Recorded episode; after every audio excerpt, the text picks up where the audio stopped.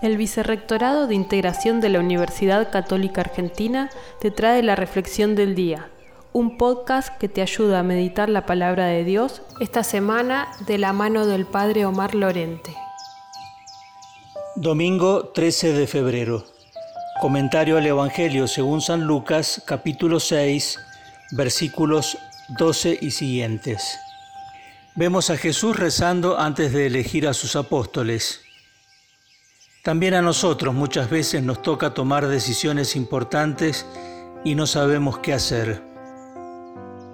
El Señor nos enseña a distanciarnos de la agitación de cada día para hacer silencio y escuchar la voluntad del Padre.